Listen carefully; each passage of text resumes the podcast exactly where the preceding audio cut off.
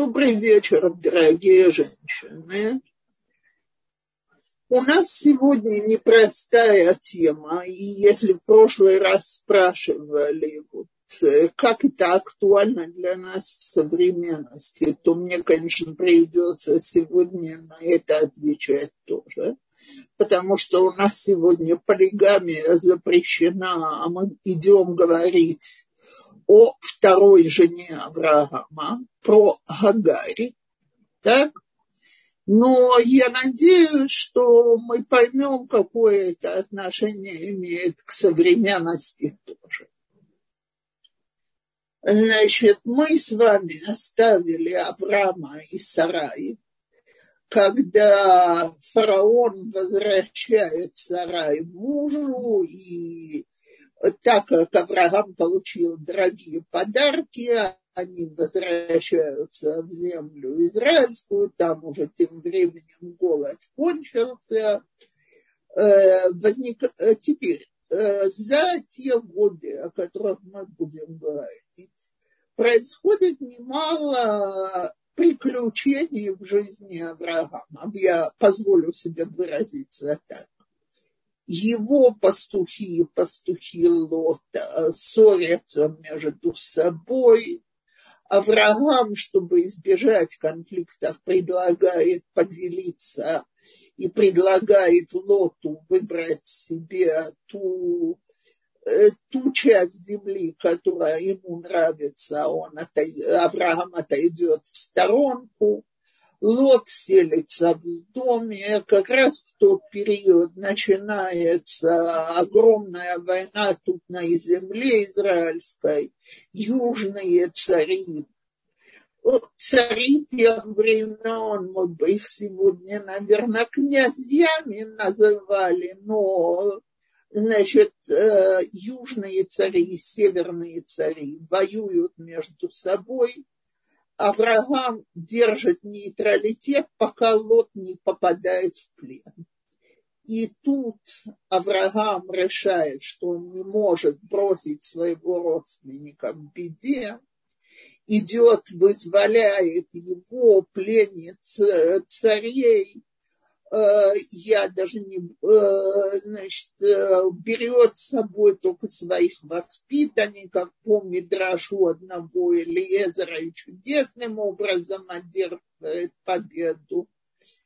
Но, значит, отказывается от всяких трофеев, ему Бог дал все, что ему нужно – но после этого я хочу зачитать нам один отрывок.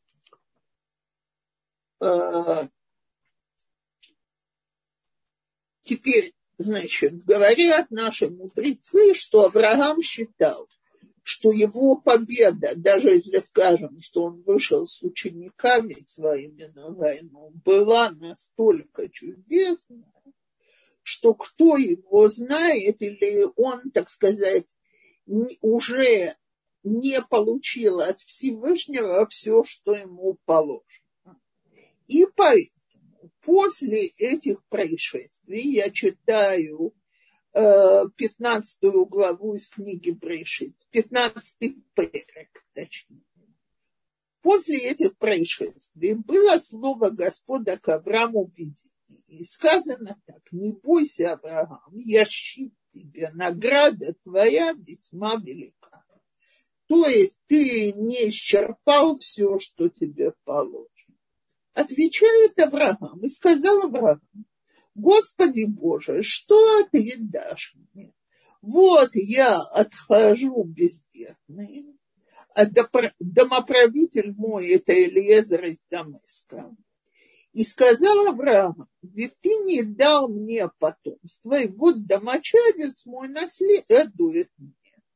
То есть зачем мне нужна какая-то награда, если у меня нет детей? Все равно все перейдет к чужим И вот сказано ему слово Господа такое.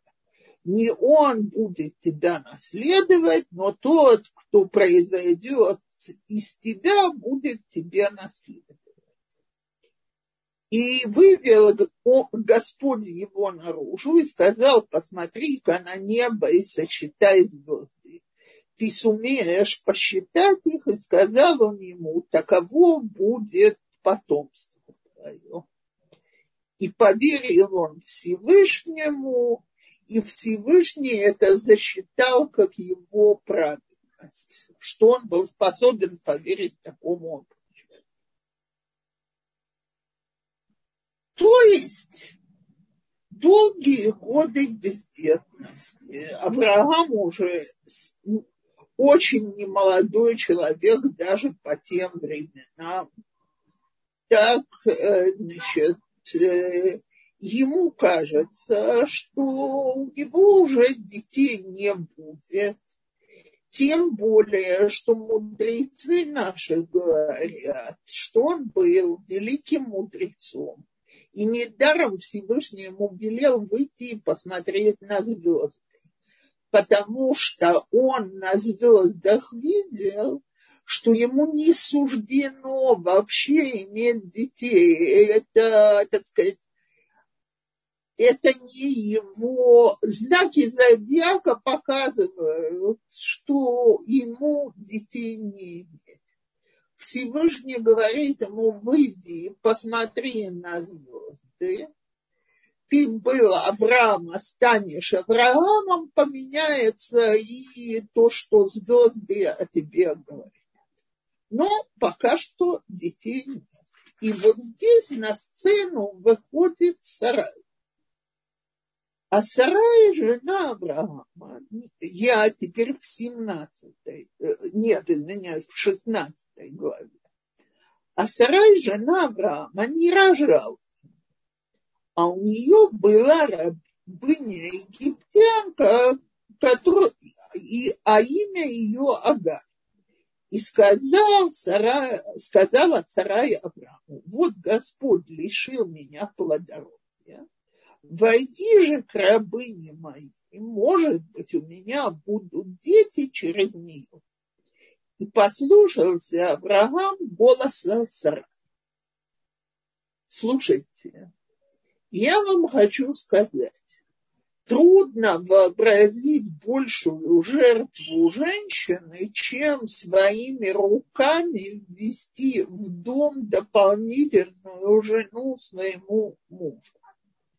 И для того, чтобы Авраам согласился принять эту жертву, она ее выставляет так. Значит, э, Агарь будет нечто вроде суррогатной матери. Я воспитаю этого ребенка, и он будет нашим потомством. Ради меня сделай это и, пожалуйста, сделай это. Здесь слово «на», пожалуйста, в этом посуке на иврите, не в его русском переводе, появляется дважды.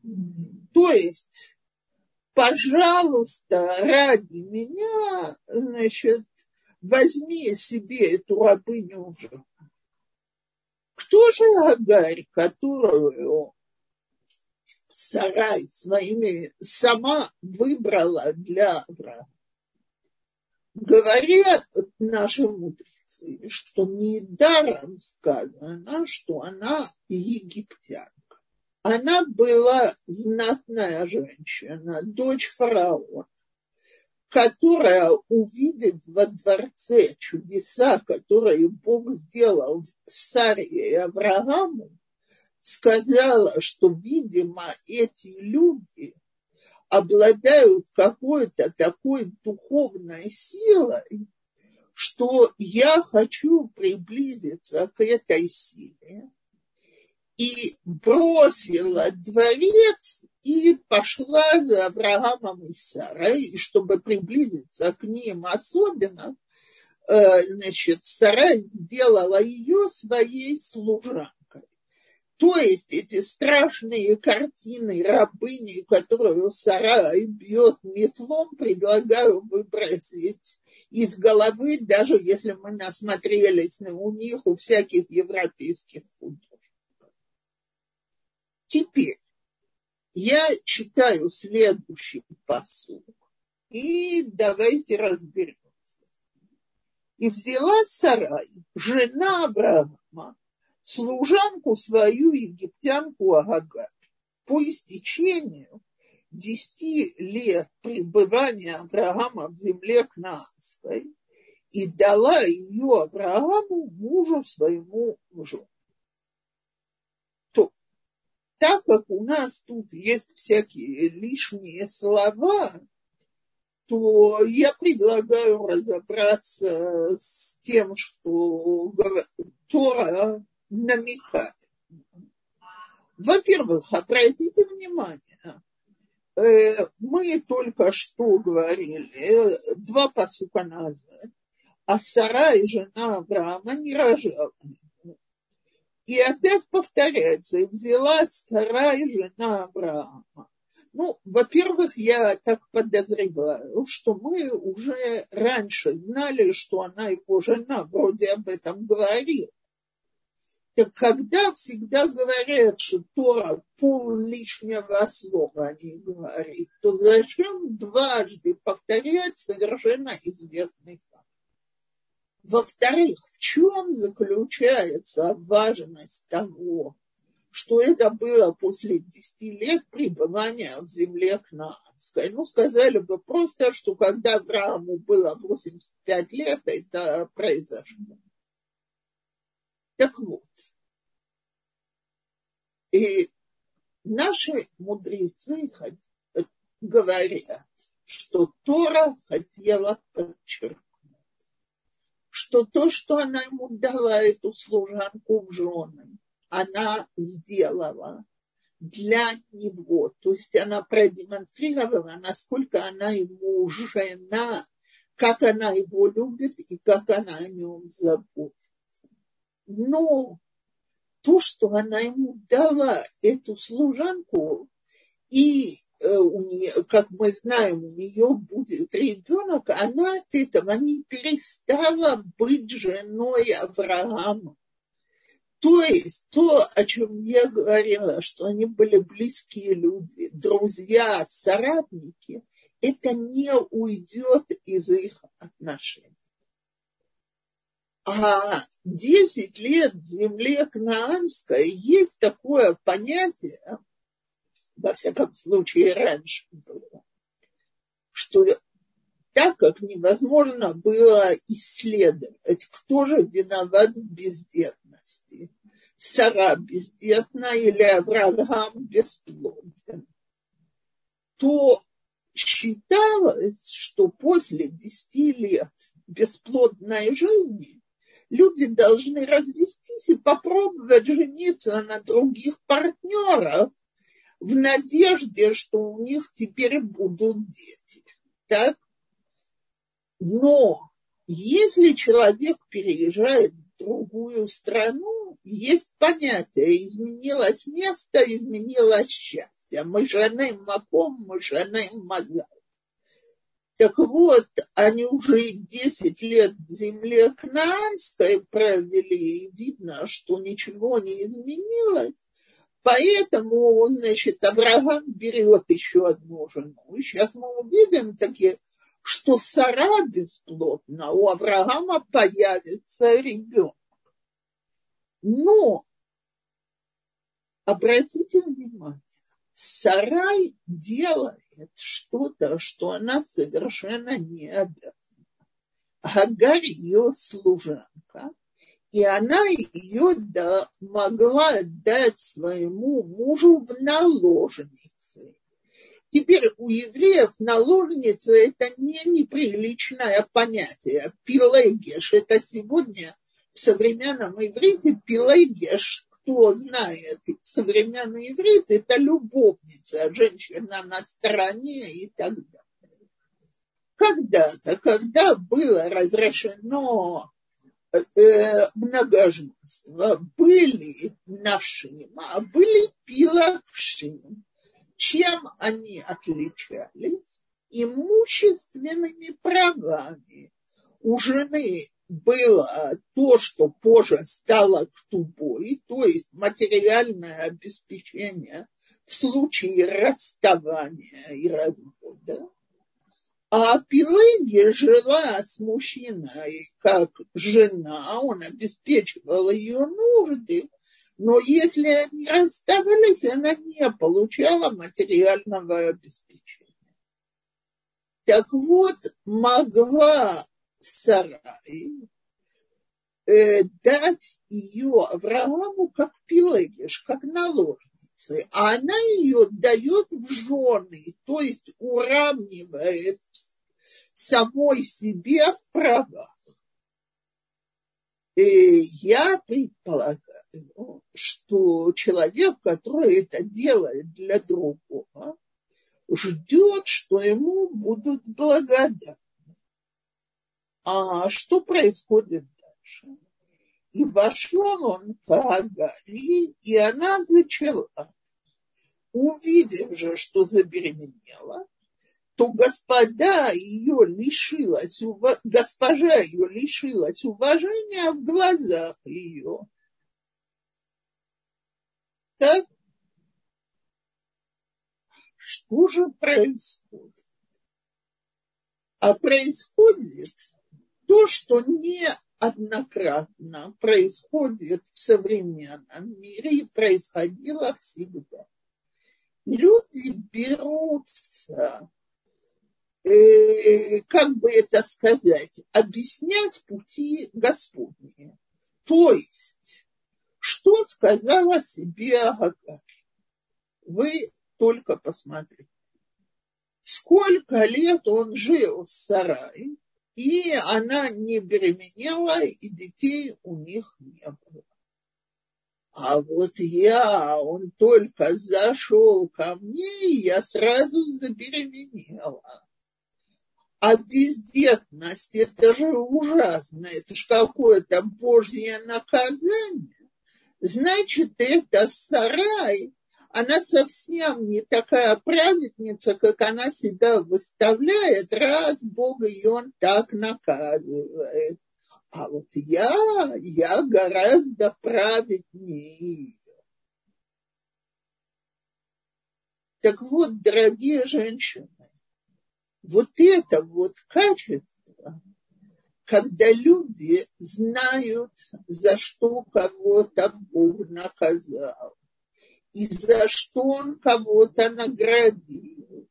И что когда они видят, что у человека несчастье или трудности в жизни, они, ничтоже сумнящиеся, берутся судить, почему ему такое положено. И вот они неправильно воспитывали детей, поэтому у них такие дети растут или они там себя так вели, вот Бог их наказал. И э, я всегда, когда меня спрашивают, почему что-то произошло, я всегда отвечаю, господа, меня Всевышний никогда не приглашал в секретариат. Я не знаю, почему он выносит определенные решения. Кстати, я вам хочу сказать, мудрецы наши говорят, что и ангелы далеко не всегда знают и понимают, что Всевышний делает. Что ж говорить о простых смертных, на то он и Всевышний. Кстати, наши мудрецы объясняют бездетность Сары, Ривки и Рахель совершенно потрясающим способом. Всевышний жаждет молитвы праведников. И сказал, говорил наши мудрецы от его имени, сказал Всевышний про наших проматерей. Они красивые, они богатые, они любимые. Если будут дети, они меня вообще забудут, у них все будет когда человек обычно обращается к Всевышнему, когда ему чего-то очень не хватает. И даже когда мы видим, что молитва не была отвечена, эта молитва могла быть на пользу окружающим. Сказано позже про Сарай, что когда она родила Ицхака, все бездетные женщины того периода родили вместе с ней. То есть все благодаря ей были избавлены от своей беды. Но Гагарь этого всего не понимает. То есть, как я очень часто говорю, для того, чтобы понимать Всевышнего, надо хотя бы в высшей математике божественной разбираться. А люди пытаются на арифметическом уровне сказать, а раз это так, то это это. Так вот, она стала относиться к сарай с колоссальным неуважением. И для сарай это был самый ужасный момент. Не потому, что она такая гордая, а потому, что она ощущала в этом черную неблагодарность. А, дорогие женщины, как мы называем еврейский народ? Еудим. Это от какого слова? Леодот. Благодарить. То есть еврей – это тот, кто благодарен Всевышнему. С каким первым словом на устах еврей утром должен просыпаться? Моде, благодарю. Мы начинаем утро благодарю тебя, Всевышний. Да? Так вот, раз в этой женщине нету качества благодарности, раз она не ценит того, что Агар для нее сделал, как же ее потомство может быть продолжением Авраама? То есть этот момент, он момент жуткого разочарования Сары во всем, что происходит. Она сделала что-то, принесла величайшую жертву, а жертва оказалась бесполезна. И давайте посмотрим, что же происходит дальше. И сказала Сарая Аврааму, обида моя из-за тебя. Я отдала рабыню мою в лоно твое, а как увидела она, что зачала, то я лишилась уважения в глазах ее. Господь да рассудит между мной и тобой. То есть Сарай, как очень обиженная женщина, говорит Аврааму, видно в твоем поведении в отношении Агари было что-то такое, что позволило ей относиться ко мне без уважения.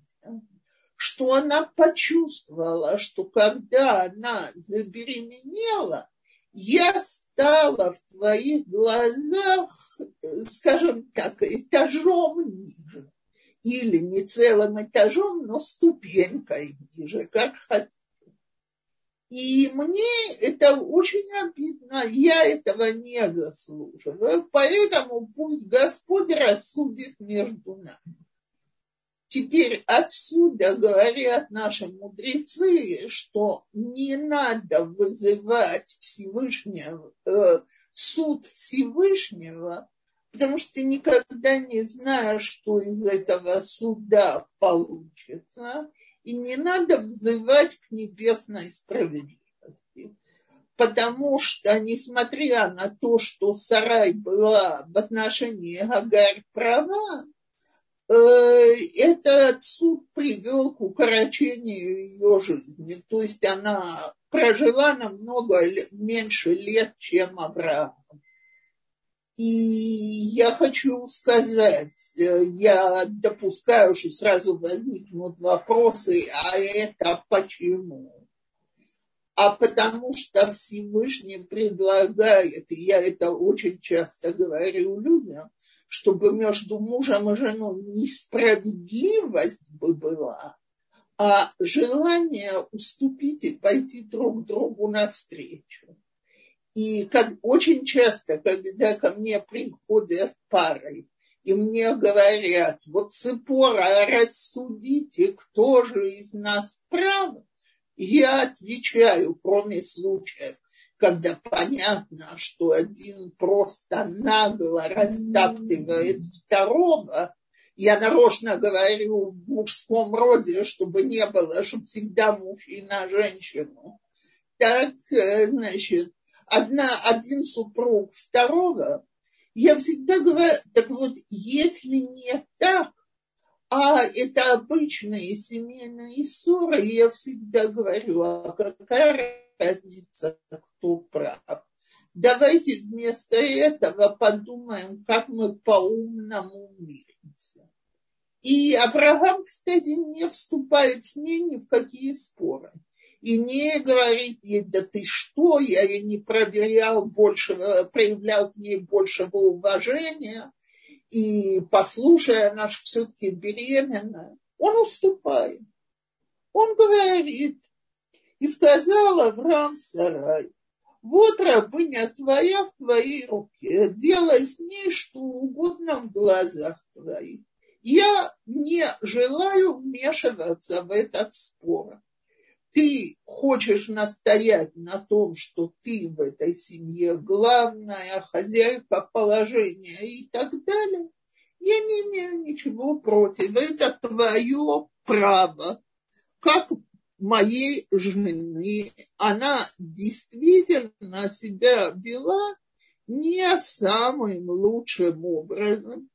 Поэтому, значит, поступай так, как ты считаешь правильным. Окей. Э, и притесняла ее сарай, и она убежала от нее. Агарь и нашел ее ангел Господень у источника воды в пустыне, у источника на дороге в Шур. И сказал он, Гагарь, рабыня Сарай, откуда ты пришла и куда идешь? Она сказала, от Сарай госпожи моей бегу я. И сказал ей ангел Господень, возвратись госпоже своей и смирись под руками и сказал ей ангел Господень, э, я дальше тут же буду читать, но всякий раз ангел Господень. И идет у нас тут, и нарекла она имя, э, секунду, э, и нарекла она имя Господу, говорившему с ней, ты Бог видишь. Ибо сказала, видела ли я хоть след завидевший меня. Так вот, э, секунду. Дорогие женщины, я сейчас буду говорить об уровне Агари. Вы часто с ангелами Господними встречаетесь. Про Моше говорят, что когда к нему первый раз обратились с небес, он, э, значит, рухнул, упал на землю, и Всевышний ему сказал встать и разговаривал с ним, когда он поднялся. А Агар видит ангела. Все время подчеркивается, не сказано, что Всевышний послал посланника, а она позже поняла, что это ангел и так далее она видит ангела, и она с ним разговаривает, ведет с ним такую дружескую беседу, выслушивает его предсказания, обеща... Его обещания и так далее. То есть Агарь далеко не простая женщина, она на очень высоком духовном уровне. И именно потому на ее духовном уровне вот это вот отношение справедливо, несправедливо, то, что я сейчас называю, что она от имени Всевышнего занимается арифметикой, для нее это духовное падение, и это не годится. И поэтому она должна вернуться к сараю, понизить профиль, и еще очень многому учиться, несмотря на ее величайший духовный уровень. Но она получит за это награду. И сказал ей ангел Господень, умножая, умножу потомство твое, и оно неисчислимо будет от множества. Я думаю, что сегодня никто не будет спорить, что оно действительно неисчислимо. И сказал ей Господь, ангел Господень, вот ты беременна и родишь сына, и наречешь ему сына Иш, э, имя Ишмаэл. Ибо услышал Господь страдания твое. И будет он Пере Адам, дикарь человек, рука его на всех, и рука всех на него, и пред лицом всех братьев своих жить будет он. И нарекла она имя Господу, говорившему с ней, ты Бог видящий. Так? Кел Рой ибо сказала она, видела ли я хоть след за видевшим И поэтому назван был колодец, колодец это БР, Лахай Рой, он между Кадешем и Бередом. То есть тут напоминание, как мы видим, э, значит, доказательства этой истории и родила Авра, Агарь Аврааму сына, и нарек Авраам имя сыном своему, которого родила Агарь, Ишмаэл. То есть Авраам пророческим духом знает, что вот это подходящее имя ему, то самое, которое ангел сказал. И Авраам был 86 лет, когда Агарь родила Аврааму Ишмаэла мы ознакомились с первой частью истории Гагари. На следующем уроке мы подробно э, продолжим говорить об этом. Но я уже сейчас говорю, и все, кто читал Тору, не сложились отношения между Ишмаэлом и Сарай, так как Сара об этом мечтал то есть не стал он тем приемным ребенком, которому она, как мать, смогла бы передать принципы дома Авраама. В каких-то вещах, безусловно, да, есть вещи, в которых потомки Ишмаэла унаследовали то, что происходит в доме Авраама, скажем, веру в единого Бога а в каких-то вещах, к сожалению, совершенно нет. И вот этой вот доброты, готовности заботиться о других и давать других, он не перенял, а не сумела она передать в силу особенностей его характера и его наследственности. Окей мы можем включить вопросы, если таковые будут. Цепора, спасибо большое. И я напоминаю, что у вас есть, дорогие наши слушательницы, уникальная возможность задать вопрос здесь в чате, в, в рубрике «Вопросы-ответы», и также лично э, можно задать свой вопрос. Для этого вам надо поднять руку. Ну, а те, кто нас сейчас смотрит за, э, в, в YouTube, в прямом эфире, вам тоже, вы тоже можете в комментариях писать ваши вопросы. Э, можно такой вопрос? Я не знаю, нужно ли его задать. А в чем проявлялось неуважение э, Агарь Сари? Вот в чем это было?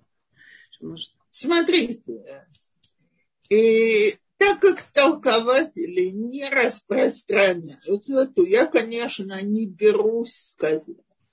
Но можно смотреть на человека сверху вниз.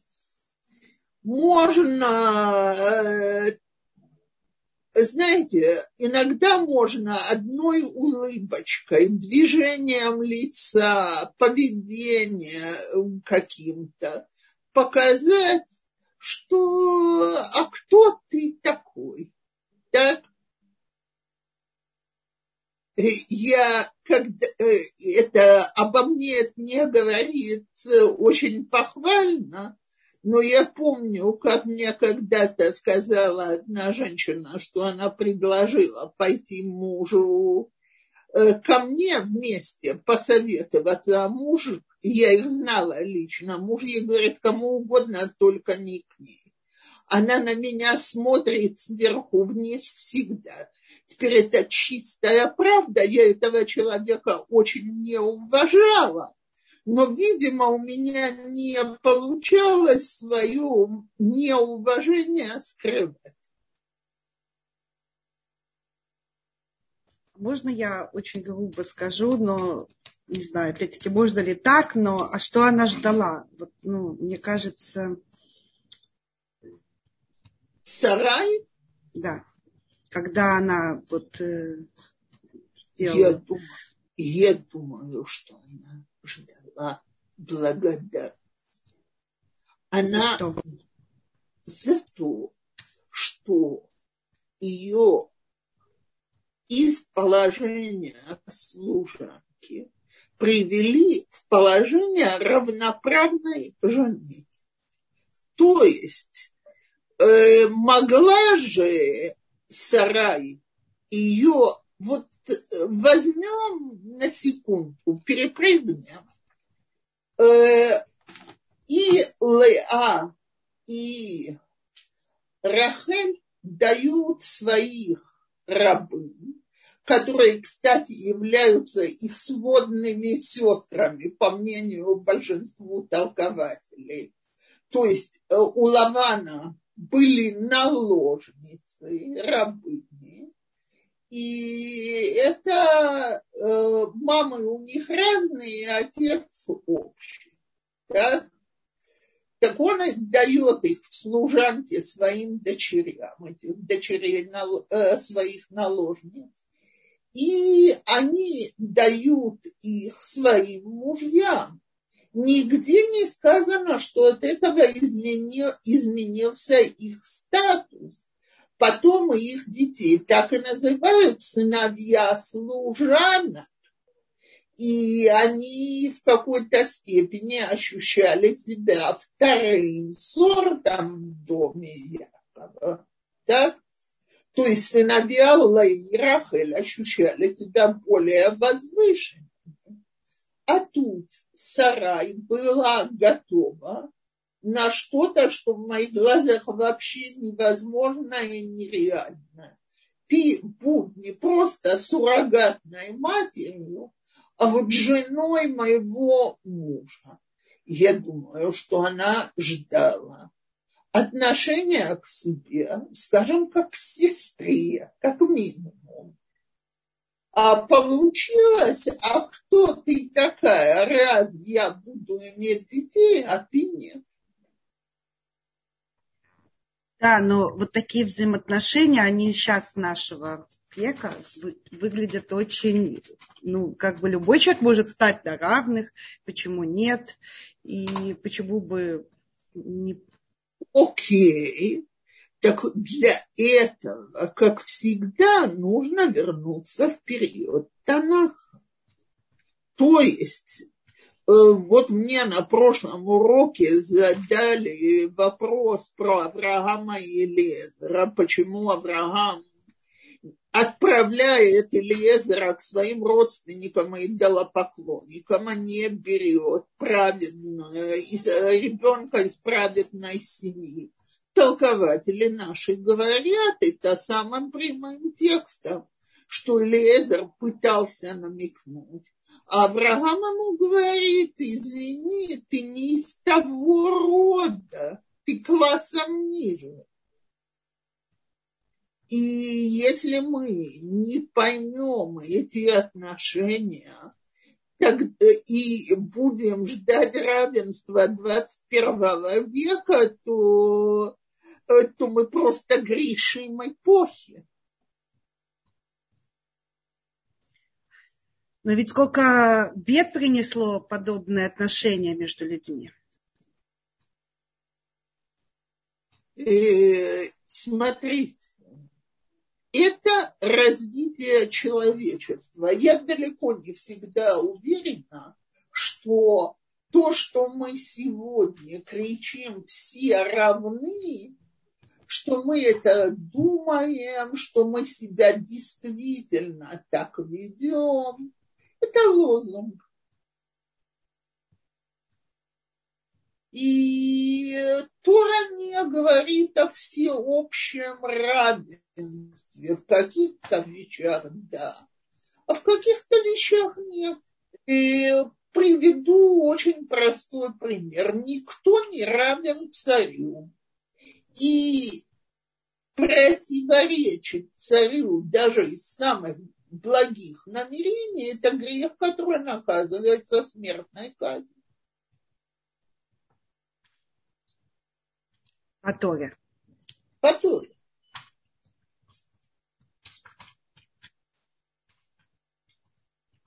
Хорошо. То есть вот это наше 20, 21 век, все равны, знаете что, я начну, раз вы уже задали этот вопрос, я начну с декларации независимости, в которой так красиво французская декларация независимости в конце XVIII века говорит, все люди равны. Простите, а женщины были равны? Конечно, нет. А давать ли равенство евреям? обсуждают еще несколько лет и дают его только на определенных условиях.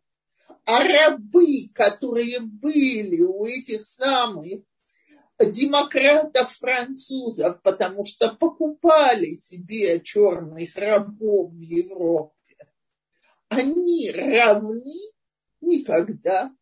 А где же равенство? А оказывается, все люди это мужчины и французы. Вот они все равны. Что? Окей. Ну, так было все правильно. Хагарь вышла на другую ступеньку, она смогла родить, и она смогла забеременеть. Тогда она встала выше из двух жен.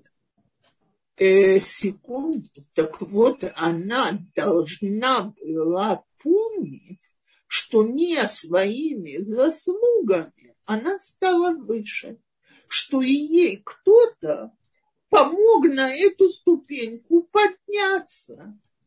И тому человеку, который тебе на нее помог подняться, надо быть благодарным. Вы знаете, я неоднократно сталкивалась как раз меньше среди израильской, э, среди русской публики, потому что там люди высшее образование получали, потому что родители его старались дать. А вот в Израиле неоднократно я видела, мужчина оплачивает женщине высшее образование и вдруг становится человеком второго сорта. Она ж теперь такая интеллигентка, а он классом выше. А на чьи деньги ты училась, солнышко? А ты ему руки готова целовать за то, что он тебе открыл новые возможности. И вот это вот неблагодарность, это такое тяжелое душевное качество, не видеть то, что для тебя другой сделал, что Сара не видит возможности увидеть в этом ребенке продолжение Авраама. И отсюда я перехожу к вопросу в чате, пыталась ли Сара воспитывать Ишмаэла, почему у нее это не получилось. Мудрецы наши говорят, что не получилось идиллии.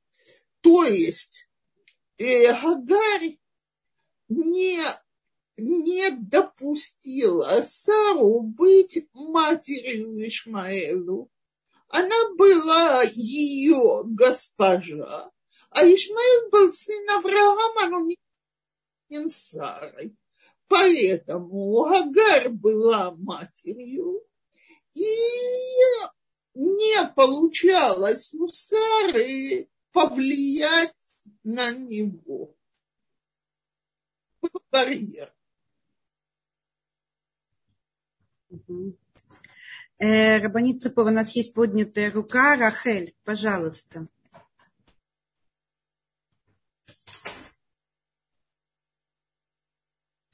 Угу. Рахель не получилось. Э, э, Рина, пожалуйста. Добрый вечер, уважаемая Рабани Цепора. Тогда у меня вопрос тоже связанный э, сейчас с Агарью. Но ведь когда э, Сарай видела, что э, она не является матерью этого родившегося ребенка, но ведь можно было бы тогда отправить Агарь назад к ее там фараонское семейство. Почему тогда? Э, ведь Сарай думала из того, что вы говорите, что родившийся ребенок, она как бы его возьмет себе. Но при матери, которая там рядом, это же правда невозможно. Значит, тогда надо было мать куда-то отправить. Почему тогда этого не сделали? Ну, во-первых, потому что Сарай видела в этом жестокость. И она делает этот шаг только тогда, когда она понимает, что Ишмаэл получает от матери поддержку, и мать, об этом наши мудрецы будут говорить, что она вернулась к своим богам, мы буквально на следующем уроке в этом видео и что Ишмаэль плохо влияет на Ицхака. Только тогда она говорит, это сына этой рабыни не унаследует с моим сыном, пусть они отсюда уходят. Аврааму с этим очень тяжело, для нее это сын рабыни, а для него это и его сын и э, Сара не, хотела лишать Авраама сына, пока не увидела, что его невозможно держать в их доме.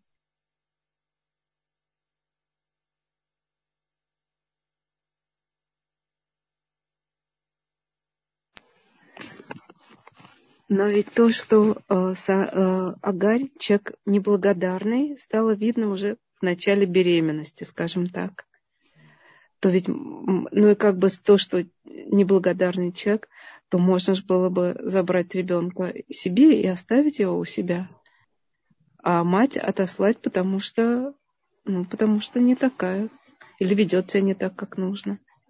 Смотрите, я извиняюсь, я одновременно за ваш счет попробую ответить тут еще на один вопрос, как иудаизм относится к суррогатному материнству. И, э, так вот, смотрите, по еврейской галахе мать та, которая выносила и родила. Так? И поэтому, если по всем законам в мире иудаизм это признает, если суррогатная мать скажет, что она не хочет соблюдать договор, и она забирает ребенка, вернув деньги, которые она получила за, э, за материнство, так, то ее, у нее ребенка не отберешь. Так? И уже не раз такие суды были во всем мире, и с точки зрения иудаизма это так. Мать та, которая родила и выносила. Поэтому выгнать ее без ребенка, это, как бы это сказать, это согрешить против Всевышнего. И пока сам Всевышний не придет и не скажет Аврааму, делай то, что тебе Сарай говорит, Авраам не решается это сделать.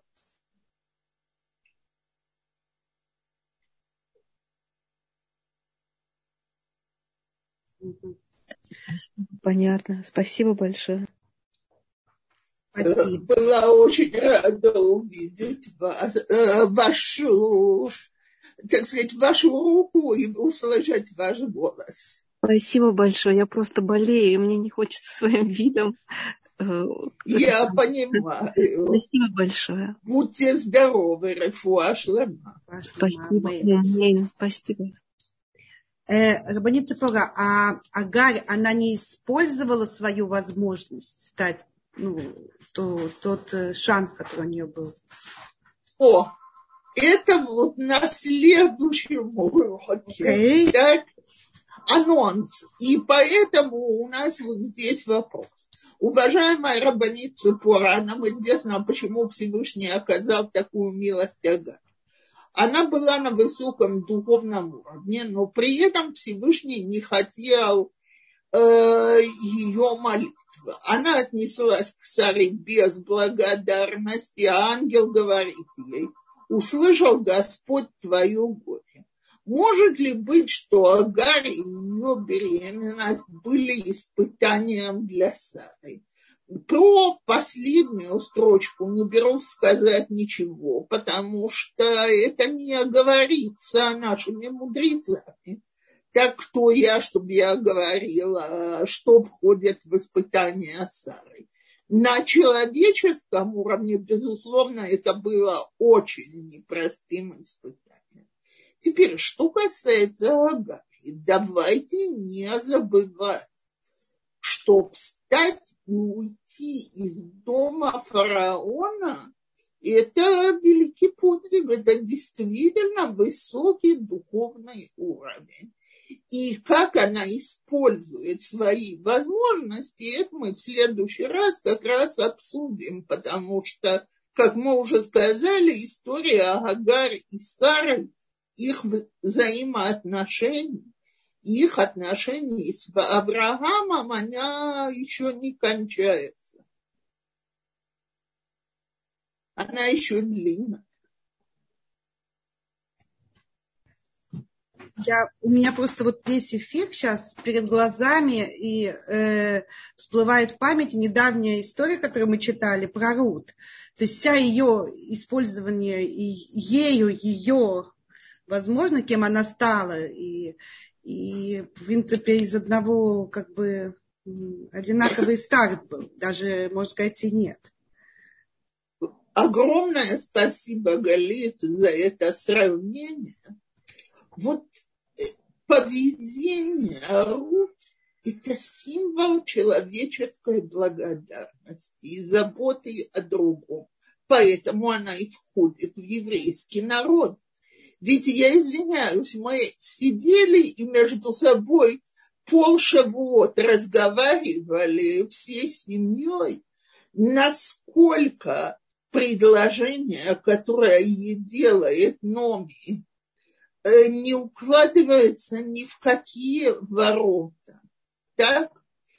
И насколько ну, Боаз был умным человеком, который сумел себе сказать, не может быть, что настолько скромная женщина может совершить настолько нескромный поступок значит, весь этот поступок, он во имя чего-то очень святого.